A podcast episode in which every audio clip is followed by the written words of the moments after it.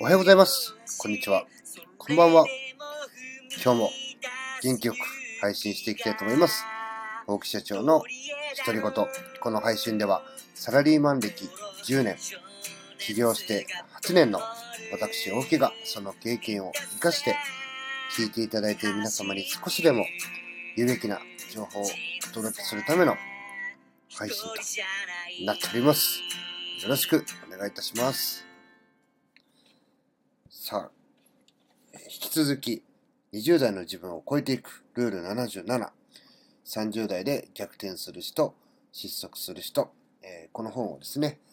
え読んで、え思ったことを話していくということを、今ね、え10もう2日間ぐらい継続してやっています。あ、そんなにやってないかな。いや、えー今日はですね、え77個あるルールのうちの12個。えーこれは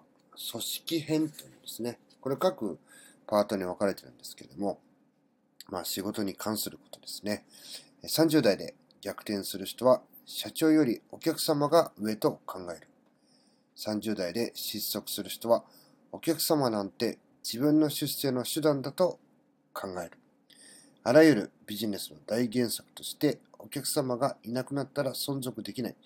そしてその瞬間はある日突然やってくる。正確にはお客様は何度もシグナルを発してくれていたが、それを無視し続けた結果、突然廃業になるのだ。個人でもこれは同じで、30代で失速する人は、お客様を自分の生活や出世の手段だと軽く考えている。某銀行では、口座開設の際に、会員にならないと手数料が発生しますと、後出しじゃんけんで脅される始末だ。30代で逆転する人は、社長よりお客様が上だと考えている。そんなの理想論だと吠えていた組織は、今見事に失速、いや消滅している。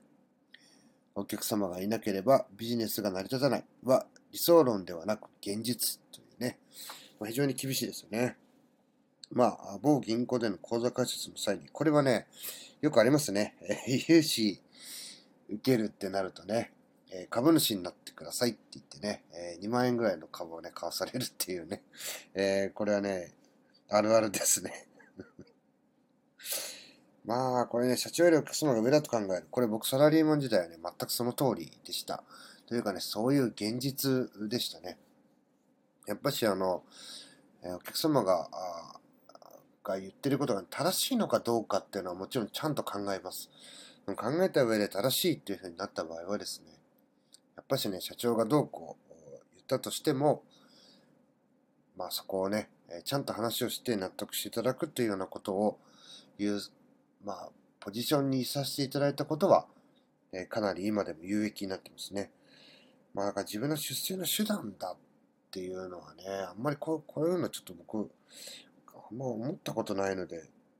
こういうことを考えてる人いるのかなっていうのはありますけどね。うん、まあ、難しいですけど、まあ、軽く考えてるっていうのはね、多分本当人はね、そう軽く考えてるっていうふうには思ってないと思うんですよね。まあ、ただしね、あの、えーまあ、シグナル、お客様はね、こう、シグナルを発信さそれを無視し続けた結果、突然廃業になるっていうのはね、これはですね、えーまあ、弊社あではないんですけども、私はね、まだ、え株式会社 LMC という自分が作った会社では経験ないんですけども、もし僕がいる前、いた前の会社はですね、辞めてから8年で、えー3回ぐらいそういうのをあの実際見てますね。えーやっぱりその、前は切れてもね、前のお客さんからこう電話がかかってきて、ちょっと、まあね、こうこうなんだみたいな話を聞く機会って非常になんか多くなりまして、で、まあ余計なおせっかいなんですけどもね、お世話なんですけども、まあやっぱし前の話にもちょっとこういう話を聞いたんですがっていう、またね、えー担当者さんとかに聞いてみると、まあ担当者さんなりの言い分とかね、会社なりの言い分ってあるんですけども、まあ、お客様の話してることの方が筋が通ってる。まあ、例えば、えーしっかりとね、こう、シフトというか、そういうのを埋められず、お客様に迷惑をかけてるにもかかわらず、えーお金をあげてほしいっていうね、要求をしているとか、まあ、僕はね、ちょっととても皆さんがどう感じられるかは別にして、僕はね、とても信じられないことだと思うんですね。例えばこういうものを作っていくらですよっていうふうに言われてるものが守れなくてお金を払っている。で、そこでさらに、